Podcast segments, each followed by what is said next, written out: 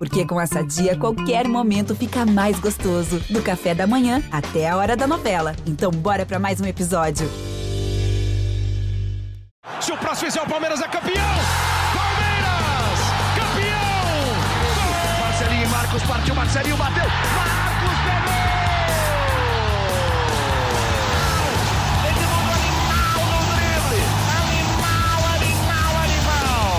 Fala torcida palmeirense, começa agora o GE Palmeiras, o podcast exclusivo sobre o Verdão aqui no GE. E dia de estreia na Libertadores e dia de goleada do Palmeiras. O Palmeiras, atual bicampeão da Libertadores, começou, acho que da melhor maneira impossível a edição de 2022, sonhando com o tetracampeonato e goleou é, o Deportivo Táchira na Venezuela por 4 a 0 E eu, Felipe Zito, estou aqui com o Thiago Ferri e Leandro Boca, que vai conversar bastante aí sobre a estreia do Palmeiras e a sequência, né? Da, do, do Palmeiras na competição. Também já tem estreia no Campeonato Brasileiro no fim de semana, então tem bastante coisa para a gente debater. E já começa. Boca, é, goleada para começar em alta, né? manter o nível, né? Quando surge Família Palestrina, Ferrizito, todo mundo que acompanha aqui o podcast, bom dia, boa tarde, boa noite, não sei que horas você está ouvindo. Mais uma goleada da Sociedade Esportiva Palmeiras, né? Ontem estava assistindo o jogo, até pensei que fosse o São Paulo, mas não. Era o Deportivo Tátira, Palmeiras venceu, convenceu, uma excelente estreia. Quando o Abel escala aquele mistão, a gente, nossa, o que será que vai acontecer? O mistão deu e deu muito conta do recado, né? O Abel manteve alguns pilares lá, foi o caso do Everton, do Gomes, do Rafael Veiga e do Dudu, com esses pilares junto com os jogadores que nós chamamos de reserva, né? Mas é um bom elenco do Palmeiras. O Palmeiras conseguiu aí bater o Deportivo Tátira sem dificuldade, sem a menor dificuldade. Estou muito feliz com mais uma estreia com vitória. Na verdade, a última vez que o Palmeiras perdeu em uma estreia da Libertadores, nem eu era nascido, acredito que vocês dois também não. Então, cara, um 4 a 0 para ninguém botar defeito. O calendário é complicado, mas we are always ready. Então vamos embora. Eu entendi essa, essa declaração do Boca, depois a gente pode falar mais sobre isso, mas eu entendi essa mensagem aí que ele deixou. Tiagão, é, deu tudo certo, né? Do planejamento do Palmeiras poupou titular, claro que manteve a base, mas até o, o Veiga e o Dudu foram substituídos no segundo tempo, deu tudo certo. Ah, deu. Um abraço para você, Zito, Boca, que está acompanhando aqui o podcast. É, até a análise que eu escrevi do jogo, né, eu classifiquei como a estreia ideal. Goleada, né, contra um adversário que é fraco, e quando você pega um time fraco mesmo, você tem que aproveitar, fazer três, quatro, cinco gols, tem que aproveitar as oportunidades que tem. O Palmeiras fez isso descansou alguns titulares, alguns até por uma obrigação por algumas pequenas lesões, né, como foi o Piqueires e o Rony, por exemplo, que ficaram fora por conta de traumas, mas Marcos Rocha, Danilo nem viajaram, Zé Rafael, Scarpa, Murilo no banco, enfim. Palmeiras conseguiu rodar o elenco, teve uma atuação convincente e principalmente, né, cara, é, o Navarro desencantou. Que a gente sabe que num elenco curto como é o do Palmeiras, não dá para você ter um jogador tão desacreditado como estava o Navarro até esse jogo contra o Tátira. Né? Ele teve uma grande ajuda do fato de não ter VAR na, na, na partida, porque o primeiro gol estava bem impedido, inclusive, não era pouco, ele estava bem impedido, mas o auxiliar não viu e não, não tinha VAR, então o gol foi confirmado. Depois fez um, um segundo gol de cabeça. E para mim, isso é, foi bem importante. Importante também que jogadores que vêm jogando menos, como o Atuesta, que apesar de não ter tido uma partida exuberante, ele jogou melhor. Eu achei que ele se entendeu bem com o Veiga, ele aproveitou o espaço que o Tátira dava no meio de campo para conseguir ter uma participação importante nos 4 a 0 E o Navarro, uh, o Palmeiras está rezando para que ele consiga demonstrar alguma coisa para de fato se firmar como centroavante reserva, né? Porque talvez seja essa grande é, lacuna do elenco. O Verão, pela característica de ser um cara mais ou menos parecido com com o Rony, um cara de velocidade, tem ocupado esse espaço, mas não foi bem contra o Tátira, ele deu uma chance numa jogadaça coletiva do Palmeiras, e o Navarro, quando entrou, fez os dois gols. É, é só um começo, assim. Eu, eu acho que é importante para conseguir recuperar um pouco da confiança dele, para que ele consiga jogar um pouco melhor, né? Afinal, o começo foi muito ruim, eram 12 jogos pelo Palmeiras, nenhum gol. Na 13 terceira partida fez dois, e foi um dos destaques aí na, nessa goleada na Venezuela. Eu vou, eu não sei se o Boca concorda comigo, mas é, já para manter o assunto do Navarro, eu via o Navarro em evolução no Palmeiras. um começo ruim, é, que eu acho que sempre tem aquela expectativa, daí tem, acho que no segundo jogo ele tem, ele chama a responsabilidade para bater um pênalti, perde, e, e depois não tem umas, uma, ele tem uma sequência ruins, né, de atuações sem destaque, perdendo, desperdiçando oportunidades importantes. Depois eu já comecei a ver o Navarro numa evolução de participar mais do jogo, de abrir espaço, de conseguir fazer tabelas né, no ataque, claro que ainda sem o gol. É, e ontem ele precisa de sete minutos para fazer dois, dois, dois gols, enfim, os primeiros gols dele com a camisa do Palmeiras. É claro que tem o peso de uma estreia de Libertadores, é, o Palmeiras está é, tá jogando contra o adversário fraco, mas parece que o Navarro está começando, né, Boca? O que, que, você acha? Acha que esses gols podem, enfim, tipo, tranquilizar ele e até a torcida ter um pouquinho mais de paciência? Zito, é muito cedo, tá? Da mesma forma que por muito tempo foi muito cedo a gente bater tanto no Navarro, né? Da forma que a gente bateu. Eu, nossa, o que eu critiquei o Navarro aqui no podcast, em vídeos do GE, nos meus trabalhos, cara, não foi brincadeira. O que a torcida critica o Navarro não é brincadeira. É, na verdade, para mim sempre faltou muito do Navarro, né? O melhor jogo que eu vi do Navarro foi ontem. O Ferri falou muito bem nesse gol que está passando agora na tela. Ele contou ainda com uma falta da existência do VAR e eu não tenho orgulho nenhum disso, nenhum. Em nome do bom futebol, eu não acho isso legal. Mas antes que o rival comece a falar um monte no meu ouvido, se você achar que um lance desse se, se não tivesse sido gol do Palmeiras, mudaria o resultado da partida? Para, né? Para, porque não mudaria. O Palmeiras passeou no Deportivo Tátia, ganhou de 4 a 0 da mesma forma que passeou em cima do São Paulo e ganhou de 4 a 0 é, agora sim, Zito, acho muito cedo também para a gente falar que o Navarro virou. O Navarro, agora que ele fez dois gols, acho muito complicado. O, o Borja, quando ele veio para o Palmeiras, ele foi muito bem nos primeiros jogos. né? É, tinha um centroavante no Palmeiras, acho que o nome dele era Caê, nos anos. No, ele fez três gols num jogo só e não virou absolutamente nada. Então, Isso. da mesma forma que eu critico muito o Navarro, e até no, no, no jogo que a gente fez aqui no, na central do GE, eu falei que ele estava fazendo hora extra. Para mim é muito cedo também para a gente falar: nossa, Navarro, valeu, tá jogando muito, né? Só que tem um outro lance aqui, foi a primeira vez que a gente viu o Navarro jogando junto com, com outros jogadores titulares do Palmeiras, né? Jogadores que jogam mais. Ele entrou no segundo tempo, já, já ia sair uma galera, mas acho que ele teve boas oportunidades e em pouco tempo ele fez dois gols. O segundo gol, inclusive de cabeça, foi de um cara que marca presença na área. Eu achei bacana. Continuo com a mesma opinião sobre o Navarro, tá? Mas vale o incentivo, vale a piada nos rivais e vale também aquele pingo de esperança de que é um jogador que pode se envolver e se desenvolver como um, um centroavante reserva. Ô, Tiagão, isso não muda, né? A busca do Palmeiras por um centroavante, né? A comissão técnica identifica a necessidade de contratar mais um centroavante, até por quantidade. Lembrando sempre que o Davidson está vivendo os últimos momentos dele com a camisa do Palmeiras, então abre espaço no elenco. Então é natural a diretoria continuar procurando por um reforço para essa função, né? É, a ideia da, do Palmeiras quando planejou a temporada, era de que o Navarro fizesse o que fez ontem é, mais frequentemente. Era o, o centroavante reserva que entrar em alguns momentos, fazer seus gols e tal. E aí que, pela forma como se desenhou a janela, o Palmeiras não conseguiu um outro centroavante. Ainda é um desejo. A janela deste momento fecha agora na semana que vem, na terça que vem. É muito difícil que venha algum jogador nesse momento até porque também a lista da primeira fase da Libertadores já foi enviada, e o camisa 9 do Palmeiras na Libertadores, para quem não conhece, é o Daniel, que é um atacante de 18 anos, que é do sub-20 do Palmeiras, e ele foi, na verdade, colocado com a camisa 9 porque é até uma forma de, entre aspas, facilitar a troca, porque espera-se que o Palmeiras passando, e espera-se né, que o Palmeiras consiga a classificação para a próxima fase, aí sim tem algum reforço, e aí consiga uh, fazer essa troca. Lembrando que na Libertadores, quando você entra no lugar de um jogador, você assume o número dele, né?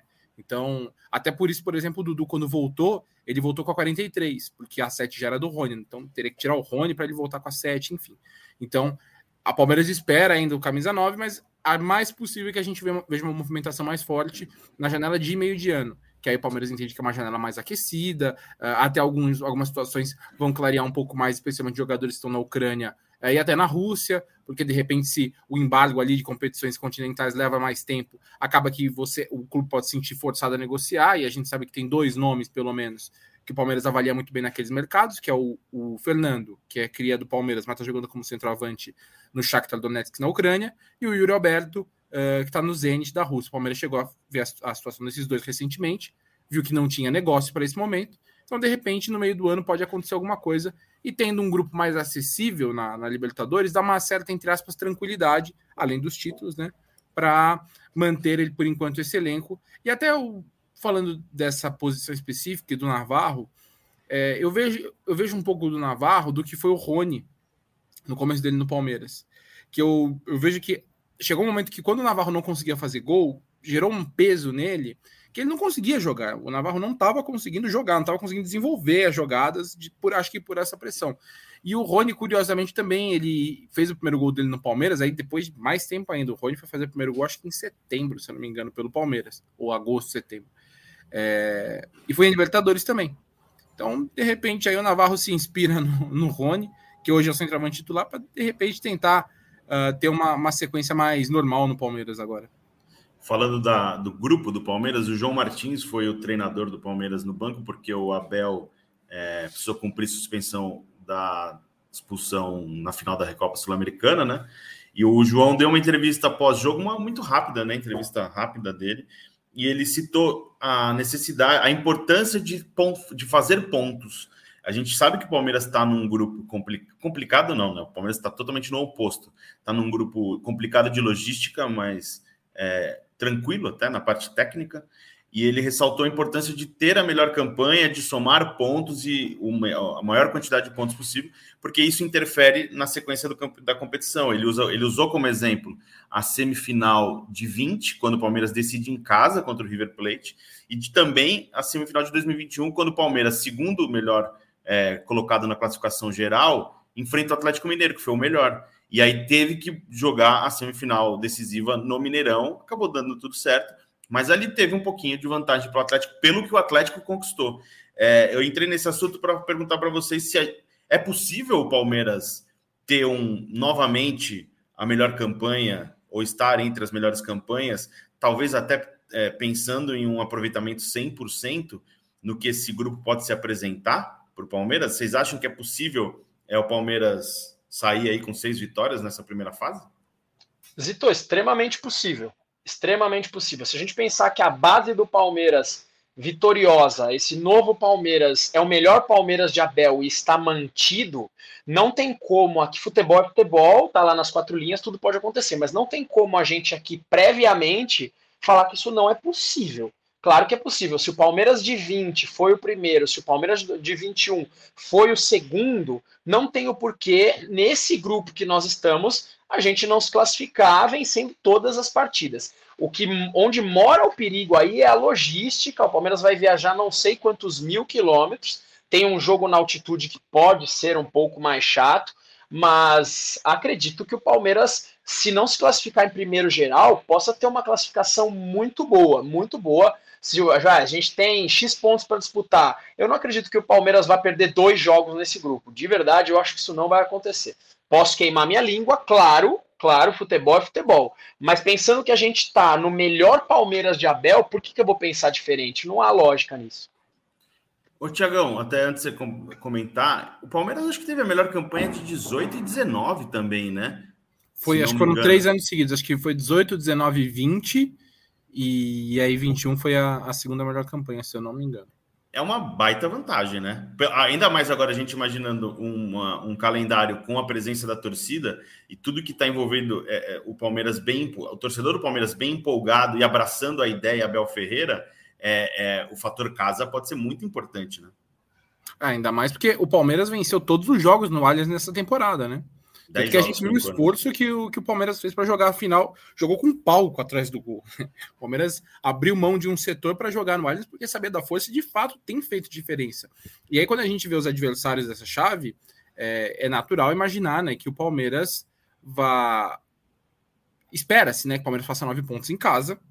Já tem três fora, já tem doze. Ou seja, imagina-se uma situação bem encaminhada. Que a acho que uma, um ponto a se, a se avaliar é como vai ser contra o Independente Petroleiro, porque é um jogo na altitude, 2.600 metros, né, em Sucre, e aí tem toda uma dificuldade, todo, toda uma gestão física aí, e, e o jogo com o Emelec. Então, não, não é absurdo imaginar que o Palmeiras faça ali entre 14, uh, 14 e 16 pontos. Assim, eu, eu acho que, que é um grupo que realmente é acessível e que tem como principal ponto, como vocês já falaram, a logística. E aí eu acho que esse, é, esse grupo não tão complicado tecnicamente dá uma possibilidade para o Abel de conseguir gerar, gerir bem é, o início de brasileiro também.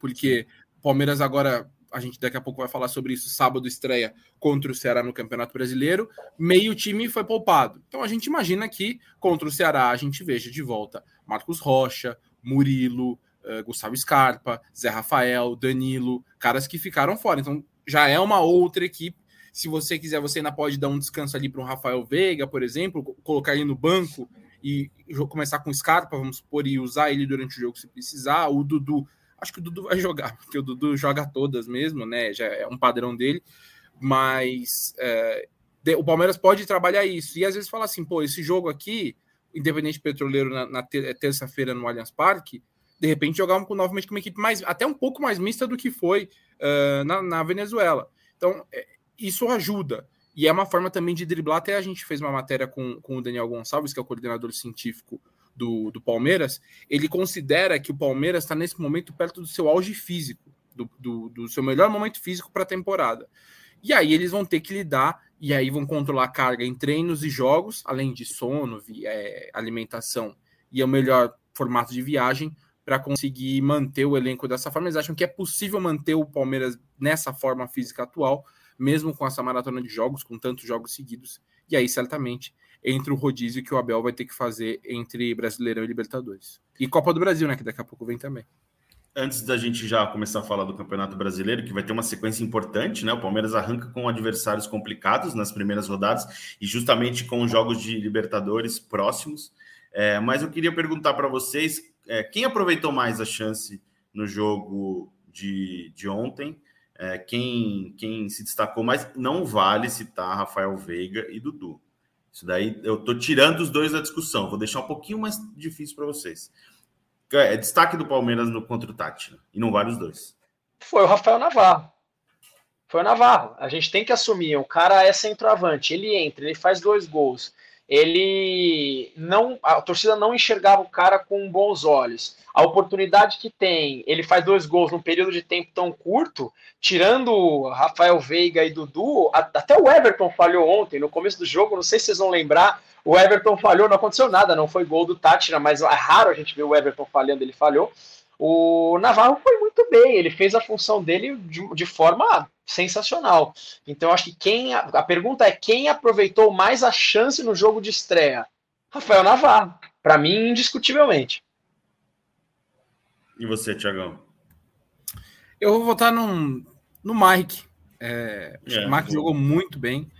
E eu tô votando no Mike, na verdade, porque o palmeirense ele tem uma desconfiança grande nas laterais durante muito tempo e teve uma desconfiança muito grande durante muito tempo com Marcos Rocha e Mike, né? O Rocha, imagino que seja difícil algum palmeirense ainda ter alguma questão em relação a ele. Ah, tem, viu? Pô, tem. Então, é, é verdade. Eu não consigo Mas... entender, eu, não, eu te interrompi porque assim, eu não consigo entender, eu não, não consigo entender, mas tem com ele e com o Zé Rafael, parece, parece, é, sei lá, é inexplicável, é verdade, eu, acho, eu acho inexplicável, acho inexplicável. Porque, cara, e, e, ele é que a gente falou no, outro, no último podcast até, ele tem sido muito importante defensivamente, o Marcos Rocha, e o Mike foi muito bem ofensivamente contra o Tati. Ele atacou muito bem, ele, ele se deu muito bem com o Dudu, com o Veiga ali, criou uh, muitas, uh, muitas oportunidades, até a, a, principal jogada ali coletiva, ele deu o passe para o Verão, que o Verão desperdiçou.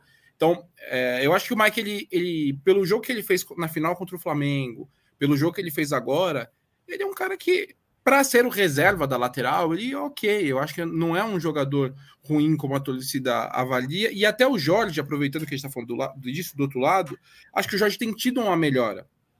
Já na final do Paulista ele entrou, e até achei um pouco preocupante ali, porque foi, pô, ele não tá jogando tanto e, e, vai jogar um momento tão importante. Ele foi muito bem. Defensivamente, o Jorge foi muito bem. Eu achei que contra o Tátira, que é um adversário de fato mais fraco, ele também não foi mal, e ele também tá pegando essa confiança. Então eu cito esses dois. E aí, Osito, antes de você falar que, quem é o, o seu destaque aí, eu depois queria falar quem não aproveitou as chances, que eu tenho dois nomes para falar também. Não, eu concordo com o Navarro, acho que não dá para fugir muito. gostei do Mike. Não é de hoje que o Mike merece esse elogio que você fez, está jogando muito bem.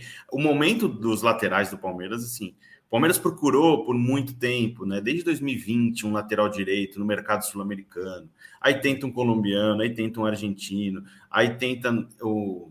Não sei se chegou a tentar, mas colocou no radar o uruguaio. Enfim, avaliou muito e percebeu que não precisava, né? E eu acho que hoje é o momento mais seguro dos laterais, até porque eles representam uma possibilidade de, de ter uma variação tática. O Rocha joga de terceiro zagueiro dentro das partidas, numa, em uma necessidade. O Mike às vezes entra mais avançado na do Dudu, na, no meio de campo. Então, acho que é, é um momento bem interessante. E quem não aproveitou para você? Eu vou citar Verão e Wesley. Eu é que a gente, no começo da temporada, quando o Palmeiras decidiu não contratar pontas, por entender que tinha o Verón, tinha o Wesley, o Giovanni que estava tá, subindo tal no, no elenco, a gente falou: vai ser uma temporada que eles vão ter que se provar. E até ontem, quando estava rolando o jogo, eu tuitei, né, que o Wesley para mim foi um ponto negativo. Muita gente falou, pô, ele deu duas assistências, né? É, a, a, do quarto gol, de fato, ele cruzou a bola para o Navarro. O primeiro gol, ele tecnicamente, né, vai sair como uma assistência dele, mas é um chute errado, bem errado, inclusive, que ele tenta a bola espana para o outro lado da área, sobra para o Dudu ele faz o gol. E eu achei que o Wesley não tem, não tem sido aquele cara do um contra um que a gente viu em outros momentos, né? Que para mim é a grande vantagem dele. Ele é um cara que ele dribla muito, parte para cima, e ele não tem tido, não tem conseguido fazer, fazer isso uh, com tanta frequência quando entra tal. Então eu achei que foi um cara que decepcionou Enquanto, por exemplo, Giovanni entrou no pouco tempo que teve, fez uma boa jogada, ele incomoda um pouco mais. E o Verón também, nessa busca aí pela, pela vaga de reserva do Rony, ele não. Eu, eu acho que o, falta um pouco, não vou dizer mobilidade, porque ele é um cara veloz, ele é um cara móvel tal, mas acho que falta às vezes um pouco mais de explosão para o Verão, sabe? De participar mais do jogo. Às vezes você vê ele toca a bola e fica parado, ele não se movimenta como movimentam os outros, como movimenta o próprio Rony. Então acho que falta um pouco mais de, de gana, eu acho, para o Verão, porque é um cara muito técnico, ele é mais técnico do que o Rony. A gente viu, por exemplo, o passe que ele deu na final do Campeonato Paulista, mas acho que falta um pouco mais essa não vou dizer que é óbvio que não é vontade, né? Mas acho que essa gana, essa movimentação maior, participar mais ativamente do jogo, isso tem faltado para ele. Ó, eu coloco mais dois, desculpa, Zito, eu coloco não, mais não. dois nomes aí. É, concordo com o Ferri e coloco mais dois nomes. O Palmeiras ganhou de 4 a 0 poderia ter ganho de 5 6. O Dudu perdeu um gol logo de cara, o Verón perdeu o gol feito, e aí eu vou falar desses dois jogadores que curiosamente também perderam gol. Um é o Gabriel Menino, que perdeu um gol no finalzinho que eu não entendi o que aconteceu, ele praticamente tropeçou, e o Gabriel Menino eu não consigo entender, não consigo entender na minha cabeça aqui de torcedor o que aconteceu com a história do Gabriel Menino no Palmeiras. Porque é um jogador que era decisivo, era um jogador fundamental, era um jogador titular absoluto, e hoje, para mim, ele é uma peça que virou praticamente, praticamente descartável, que é uma pena. E um jogador que me surpreendeu de forma negativa ontem, um cara que eu elogio demais, mas não foi bem ontem, foi o Jailson.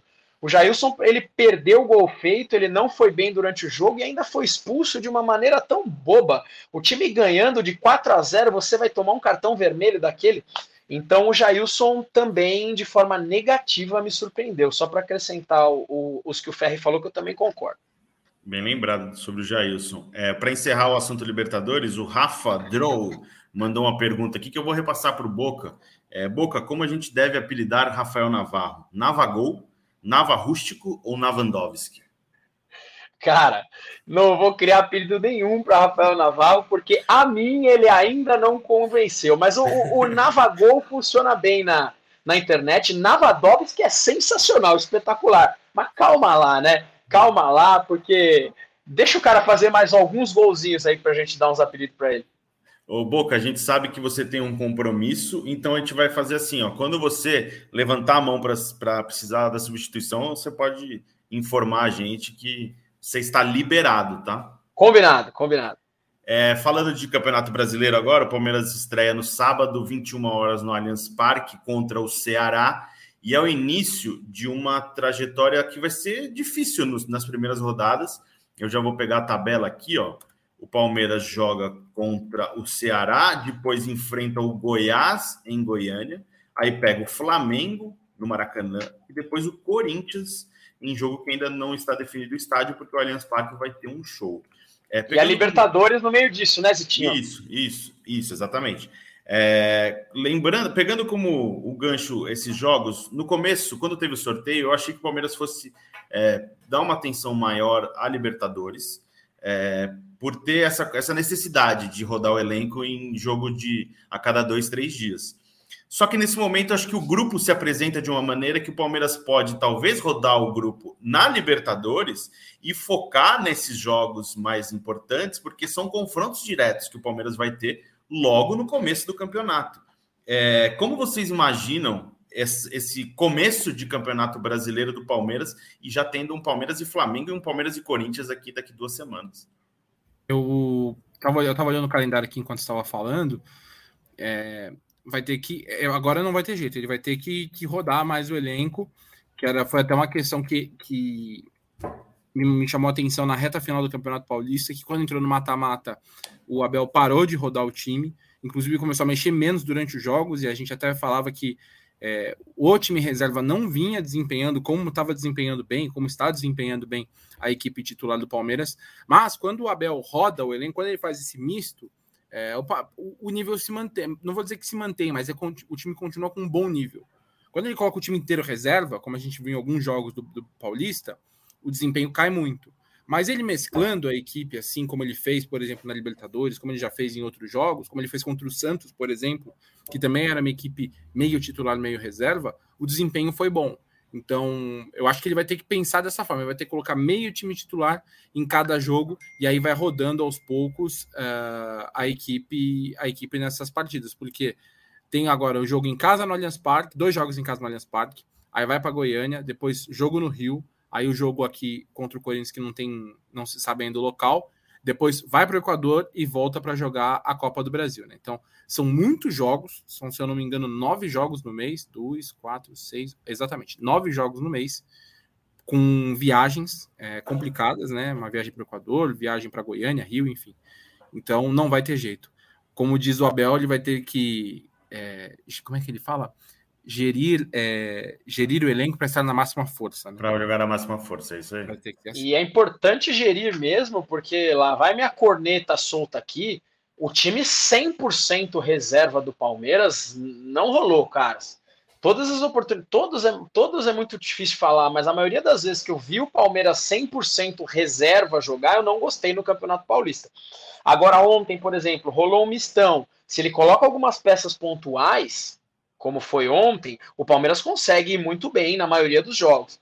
Então, eu acho que a questão é o que o Ferri disse: o Abel conseguir gerir e mesclar o elenco nessas partidas. Pô, nós vamos enfrentar nós vamos enfrentar tal e tal time na Libertadores e tal e tal e tal no Brasileiro. O Abel tem a competência para colocar um time misto adequado nas duas competições. Lembrando que pro torcedor palmeirense, pro torcedor palmeirense, a prioridade sempre vai ser a Libertadores da América. Se vocês me dão um contrato agora ó, você, é, você é campeão da Libertadores, mas abre mão do brasileiro, ou você é campeão do brasileiro e abre mão da, Libertadores. 99,9% da torcida vai assinar o contrato da Libertadores para garantir o Tetra né? Então, eu acho que o Abel é, é um profissional capacitado para conseguir gerir o elenco dessa forma. Lembrando que, no meio desse caminho aí no Campeonato Brasileiro, nós temos o jogo contra o Flamengo e nós temos o maior clássico do Brasil, na minha opinião, na sequência, que o torcedor do Palmeiras não aceita perder de jeito nenhum.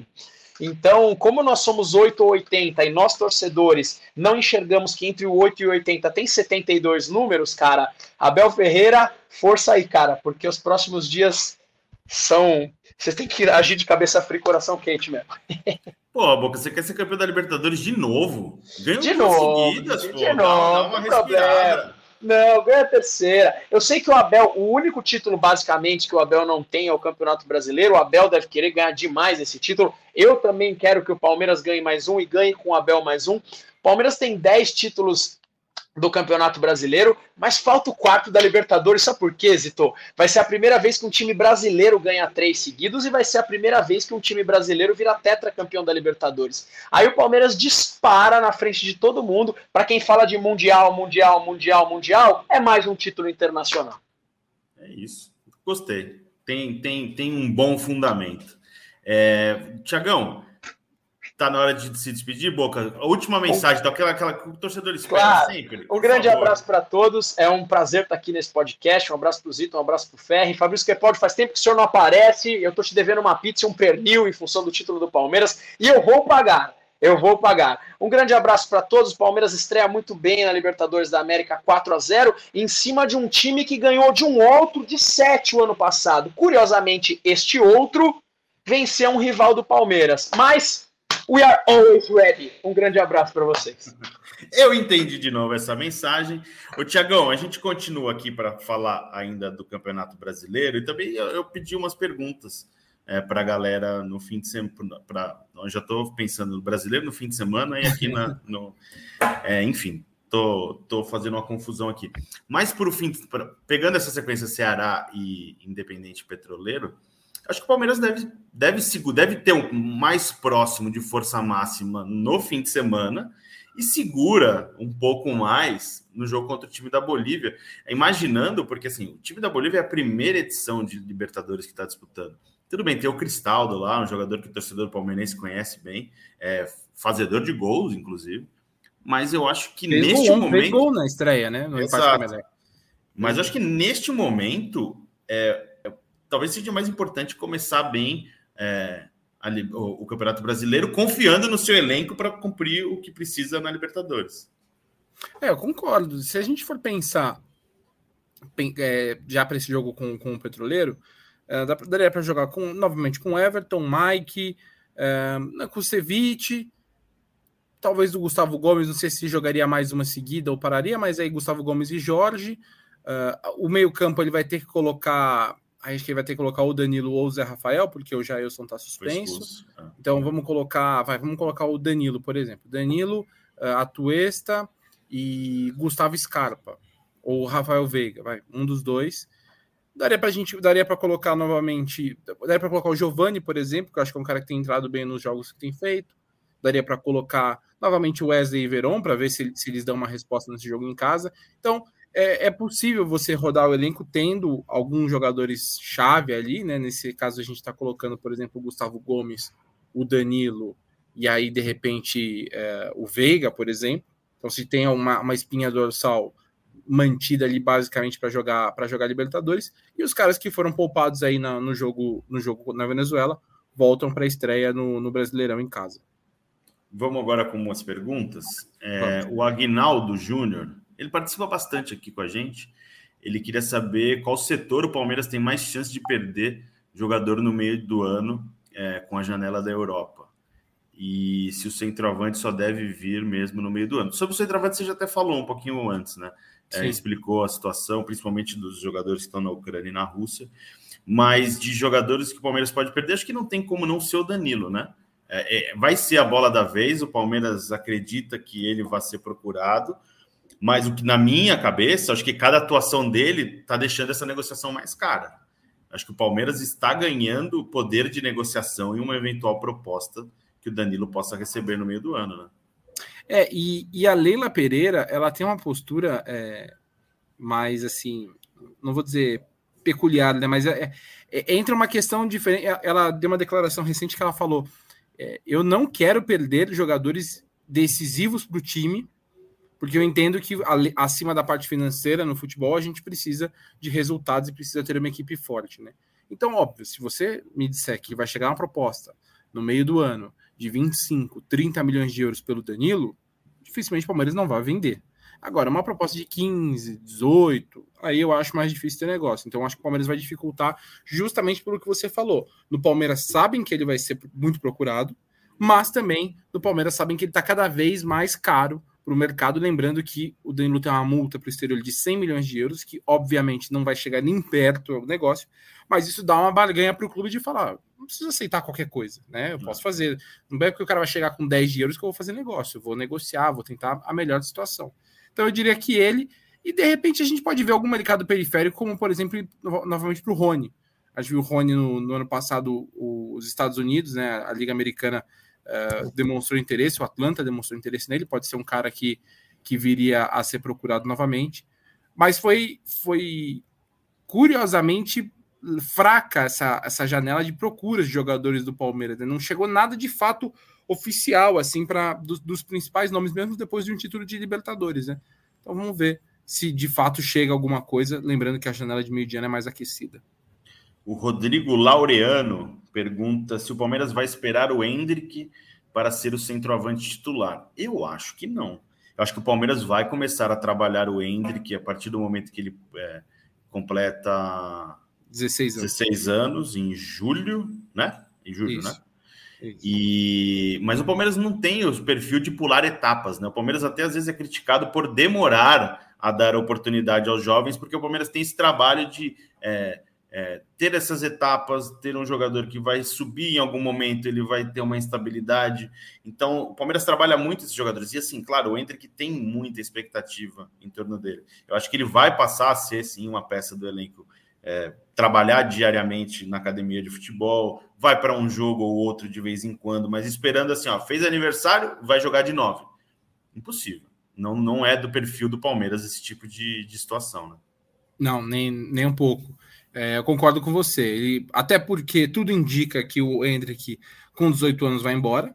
É, acho que é muito difícil ele, ele passar disso, por, até porque quem cuida da carreira dele sabe como é que funcionam os jogadores num, num caso como o dele. A gente viu, por exemplo, o Rodrigo, o Vinícius Júnior, é, que com 17 anos já estavam vendidos. Então, fazendo 16, ele assina o contrato, que é o mais importante para o Palmeiras agora, ele assina o contrato profissional dele coloca a multa ali, 45, 50 milhões de euros, e depois, aos poucos, ele começa a subir. Não, não, vejo também sentido de ele fazendo 16, o Abel já sobe e coloca como titular. Não, não vejo, até porque o Abel ainda espera um reforço para a posição. O que a gente vai ver, como o Zito falou, ele entrando aos poucos, sendo usado, para chegar ali no fim da temporada. Eu, eu imagino ele como um, um reserva do time profissional, e de repente, no começo da temporada que vem, já fixo na, na, equipe, na equipe de cima.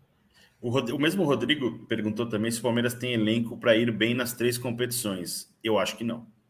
Eu acho que o Palmeiras tem um elenco mais curto. O trabalho do Abel, na minha opinião, vive o auge dele no Palmeiras neste momento, mas é um elenco mais curto. Tanto que a gente está pensando, o Jailson não pode jogar no fim de semana, no, no, no jogo de terça-feira na Libertadores. Você vai ter que colocar um titular para jogar. Ou você recorre aos jovens da categoria de base, ou você vai ter que colocar um titular para jogar. Não tem. É, quem é o meia do Palmeiras hoje? É o Rafael Veiga ou o Gustavo Scarpa. Você não tem outro jogador. Então eu acho que o elenco do Palmeiras é um elenco bom, mas é o mais curto. E eu acho que o Abel mesmo na entrevista que ele deu no Roda Viva, ele fala né, que a, Libertador, a, a queda na Copa do Brasil fez bem para o Palmeiras, para o Palmeiras poder descansar e treinar e rodar bem o seu time. Eu acho que o Palmeiras vai jogar o máximo que der em todas, mas não sei se consegue chegar nas três, não. É, é vai, vai ser de fato com, complicado pelo. Até porque o elenco no, nesse ano ele tem diminuído na realidade, né? Uhum. O Renan agora saiu, foi para o Bragantino. Tudo bem, é, o argumento, por exemplo, o Renan e o Patrick saíram agora, eram caras que estavam jogando pouco. É verdade, eles estavam jogando pouco mesmo. Eles vão ter mais minutos nas novas equipes, tanto no Bragantino quanto no Botafogo. Mas agora, no momento em que você vai ter um calendário mais apertado, você vai ter mais jogos, mais deslocamento, mais viagens é, eles jogariam fatalmente. O Palmeiras rodaria mais né, o, o, elenco. Então, o que eu imagino é talvez mais jogadores do, do título da Copinha sendo aproveitados nesse rodízio aí. O Palmeiras tem, por exemplo, Lucas Freitas da, na defesa, que ele já estourou a idade do sub-20, pode ser emprestado, tá nessa, nessa indefinição. O Pedro Bicalho é a mesma situação, também já estourou a idade e tá nessa indefinição se é emprestado ou não. Então, pode ser uma solução é um pouco arriscado, é um pouco arriscado, porque você vai fazer um time reserva praticamente só de garotos. Que ano passado o Palmeiras no time reserva tinha, por exemplo, vamos colocar que o Felipe Melo era reserva. Cara de 38 anos de idade, ex-capitão. William também é um cara de idade avançada. O Danilo Barbosa já era um cara com experiência na Europa. Então você tinha caras mais experientes para rodar. É, eu até acho que foi bom o Palmeiras rejuvenescer o elenco. Mas agora se tornou um, um grupo mais curto. Não sei se de repente o Palmeiras faz alguma reposição no meio de temporada, alguma correção para trazer peças para dar mais volume para o elenco, mas nesse momento eu acho que é, é, realmente, não vou dizer que é impossível, mas vai ser difícil, vai ser um trabalho árduo para conseguir gerir é, três competições e sem lesões, né? Que é, vai ser importante. O Palmeiras não vai poder ter lesões. Você já meio que respondeu o Matheus Ribeiro, que ele também perguntou de elenco da garotada. E aqui tem uma, uma pergunta do Luca Barbarize. Esse cara tem que participar um dia com a gente aqui do podcast. Eu já citei a história dele. ele, ele falou que tem uma superstição que ele só vai, ele só entra no estádio depois de ouvir o, o nosso podcast. Caramba! É, é, E aí ele falou que ele, teve um, um, jogo, eu não vou lembrar de cabeça qual, que ele ficou esperando no estacionamento e chegou atrasado no jogo. Mas ele cumpre esse ritual sempre. Então Porra, esse cara tem, que participar. Ô, Luca, manda, manda uma mensagem para mim, a gente vai. Vamos colocar você aqui um dia para participar com a gente. E, e ele fala assim: ó, não valeria trazer um 9, um nome é, que mesmo que não fosse uma certeza, mas já qualificasse um pouco mais o elenco, falando na questão do centroavante. É uma. É um, o Palmeiras acho que está muito preso nessa ideia. Não preso, é, o Palmeiras está muito na ideia de ter um jogador para chegar e, e, e, não ter discussão. O Palmeiras avaliou muitos jovens e até a questão da idade foi um, um, impeditivo para a negociação caminhar, porque o Palmeiras entende que nesse momento já tem apostas dentro do, do, do grupo e precisa de um jogador para ser certeza, tipo como seria o Pedro, é, ou Alário, por exemplo. É, mas você acha que não contratando um jogador que não é certeza hoje seria interessante para o Palmeiras? Eu acho que sim. O Palmeiras acha que não. É. A gente viveu isso recentemente no caso do João Pedro, por exemplo, que estava no Al-Wada dos Emirados Árabes. O, o, o, João Pedro, ele foi um nome que foi levado ao Palmeiras foi aprovado por, na, em todas as instâncias no Palmeiras, né, em análise de mercado. Ele era um cara já analisado. Na análise de mercado, viram que ele teve um salto na carreira a partir dos 25 anos, hoje está com 28, que foi a sequência quando ele foi para os Emirados, né? Que ele tem 50, se eu não me engano, são 51 gols em 83, 84 jogos nos Emirados. Mas é um cara de 28 anos, era uma aposta, o Palmeiras teria que pagar alguma coisa para o Alada para tirá-lo de lá.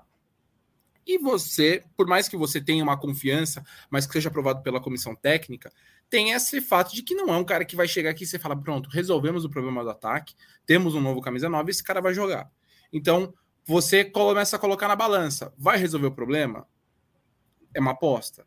Vai ter que fazer um investimento. Pode ser um investimento que pode ser alto para a condição ali, sei lá, vamos por 5 milhões de euros. Fala, para um cara que, que é uma aposta. Então, é, isso é um dos motivos também para o Palmeiras ter tirado um pouco o pé e não ter avançado na, na, nas negociações. Então, o Palmeiras vê dessa forma. Eu, com, eu tendo a concordar com, com o Luca. Eu, eu acho que o Palmeiras deveria trazer um cara que. O João, por exemplo, vendo os vídeos tal, ele é para mim tem uma questão muito importante. Ele é um cara que ele é acostumado a fazer gol, independente da liga. Eu acho que o Palmeiras precisa ter um jogador que é acostumado a fazer gol cara que tem números na carreira de com um alto número de gols. O Palmeiras tem bons atacantes, mas que não são definidores, goleadores. Dudu não é, o Rony não é. Enfim, o Palmeiras não tem. Mesmo o Navarro, ele é um cara novo. Teve uma Série B com muitos gols, mas foi só a Série B. Então, mesmo que seja um cara que não resolva o problema, mas um cara com gols na carreira, com bons números na carreira, uh, eu acho que seria, seria interessante para uma, uma posição que vai também diminuir, como você falou, o Davidson agora em junho vai embora, né? Então, Vão ficar Rony, Navarro e talvez Verón ali. É pouco, né? O Rodrigo Fernandes ele pergunta se algo que indique que a janela de meio de ano vai ser mais animada para o Palmeiras. Acho que o Palmeiras não vai mudar a política dele, o pensamento dele de mercado vai continuar na mesma, no mesma ideia de não fazer loucuras, de ter admitir que precisa contratar, é, principalmente a questão do centroavante, mas eu não espero nada muito diferente, assim, ou nada Alexandre Matos, início de 2015, contratando 16, 19 jogadores, né? Não, também não. Tava... A questão, o elenco do Palmeiras hoje tem 26 jogadores, já contando com a saída do, do Renan. É, não tem mais muito para onde ir se, se, se vier a proposta e vender jogador. Aí vai ter que ir para o mercado de fato, vai precisar repor alguma posição ou outra. Então, é, a, a, a janela, até, Rodrigo, eu acho que a janela do Palmeiras nem foi tão, tão desanimada. O Palmeiras teve muita movimentação, especialmente no fim do ano. É, a ideia até dos noções do Palmeiras era começar a temporada já resolvido, né? Teve o Herta, por exemplo, que foi o zagueiro que o Palmeiras contratou, melou a negociação por conta do exame dele, exame médico. Aí depois teve que ir atrás do Murilo, teve a novela pelo centroavante. Mas eu acho que o Palmeiras vai ter, pelo que a gente vê, né? Eu acho que o Palmeiras vai ter uma, uma movimentação um pouco mais robusta do que foi na última janela, que é no ataque. Essa eu acho que o Palmeiras vai fazer, vai ter que conseguir encontrar o melhor, a melhor opção na janela de mediano. Já agradecendo um monte de mensagem aqui que é, gente já respondeu as perguntas, né? O Vinícius perguntou se o centroavante não. Vinícius Melo perguntou se, se o centroavante não vai vir mesmo. É, o Vitor Hugo é, falou o plano de reposição, se tem a ideia de jogar com mais garotos da base, a gente já respondeu também. É, deixa eu ver mais aqui uma que tinha visto. É, a do, essa aqui a gente já leu sobre qual é o apelido do Rafael Navarro. O Carlos Felipe pergunta se tem algum plano da comissão técnica equilibrar a parte física. Você já até falou, né, da, da matéria com o Daniel Gonçalves, como o Palmeiras está é, planejando esse momento, né, Tiagão? Exato, é. Ele, a avaliação de que o Palmeiras está perto do, do ápice físico da, nesse momento. Então, eles o elenco muito bem fisicamente, a questão agora é manter. E aí, para manter, tem toda essa questão de cuidado com a alimentação, sono e rodagem, tanto em treinos quanto em jogos. Então, acho que a gente está caminhando para o fim aqui. Eu tinha mais uma pergunta que eu perdi agora aqui na, nas mensagens. É, não estou conseguindo achar. Enfim, agradecer a todo mundo que mandou mensagem, é, participou. Não dá para ler todo mundo, mas a gente vai tentando é, melhorar essa experiência e colocar cada vez mais a participação dos nossos torcedores aqui no nosso podcast GE Palmeiras. Alguma mensagem de despedida, Thiago Ferri, uma dica cultural para o fim de semana? É, o que, que você planeja para o seu fim de semana? É trabalho ou folga? Trabalho, né? Eu planejo, eu planejo ir ao Allianz Parque para Palmeiras e Ceará, sábado às nove da madrugada. é, e alguma mensagem de despedida para os nossos queridos ouvintes? Queridos, ah, um abraço. ouvintes? Um abraço. um abraço a todos, um abraço a você. E até a próxima edição do do nosso GE Palmeiras. Precisando de, ó, venda esse rostinho bonito no Allianz Parque, nas ruas próximas do Allianz Parque no sábado. Vá, se aproxime, tire uma foto com o Thiago Ferri, porque assim é uma experiência realmente que vai mudar a sua vida. É um rapaz muito simpático e está esperando o contato de vocês ali no Allianz Parque. E, curiosamente, tem bastante gente que realmente reconhece e fala bem do podcast ali nas ruas próximas do é estádio, dia de jogo, né? É verdade, é verdade. Então é isso, galera. Obrigado pela audiência mais uma vez. Lembrando sempre que você ouve é, o GE Palmeiras é, no, no Globoplay, na página do Palmeiras no GE, no seu tocador aí de podcast favorito. E um abraço a todos. Partiu Zapata. Partiu Zapata, sai que é sua, Marcos! Bateu para fora!